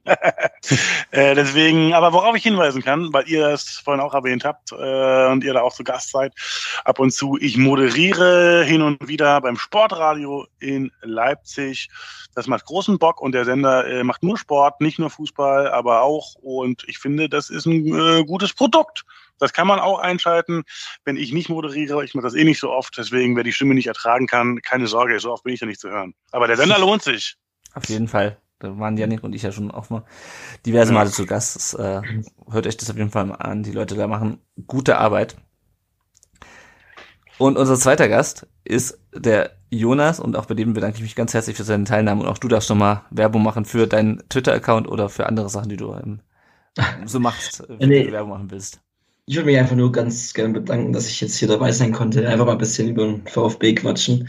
Ähm, ja, auf Twitter, ich bin da noch gar nicht so lang. Ich habe es mir eigentlich nur geholt, um da einfach ein bisschen äh, schneller an Infos ranzukommen, was den VfB betrifft. Und ja, äh, war ein toller Podcast auf jeden Fall. Hat echt Spaß gemacht. Ja, besser ist das. Dieses Twitter ist die Hölle. Absolut. Ich bin, ich bin, meine Frau hasst mich auf Twitter, weil ich da so ein Agro-Typ bin und ich bin das eigentlich gar Ja. nicht. Aber irgendwie macht das das, äh, macht Twitter das mit einem. Ja. Ich habe das auch schon mal gelöscht, dann habe ich alle Follower verloren. Jetzt habe ich irgendwie nur so wenige und es ist alles so ganz schlimm. Twitter ist die Hölle. Ja, ja, ja. Aber ist auch wahnsinnig lustig. Das stimmt. Ja, so ein bisschen, so ein bisschen wie der, wie der Fuß, wie Fußballfan sein. Ne? Das ist eigentlich die Hölle, aber Ja. zwischendurch macht es auch Spaß. Also zwischendurch dachte ich auch bei dem Spiel, ey, scheiße, warum ist das eigentlich alles so wichtig? Und dann nach 84 Minuten weiß es wieder. Gut, äh, bevor wir jetzt da äh, abdriften, ähm, vielen Dank euch, liebe Hörerinnen und Hörer, fürs Zuhören. Wir hören uns nächste Woche nach dem Spiel gegen Union. Da äh, prognostiziere ich jetzt mal gar nichts. Äh, aber auf jeden Fall vielen Dank fürs Zuhören und bis nächste Woche. Ciao. Servus, ciao.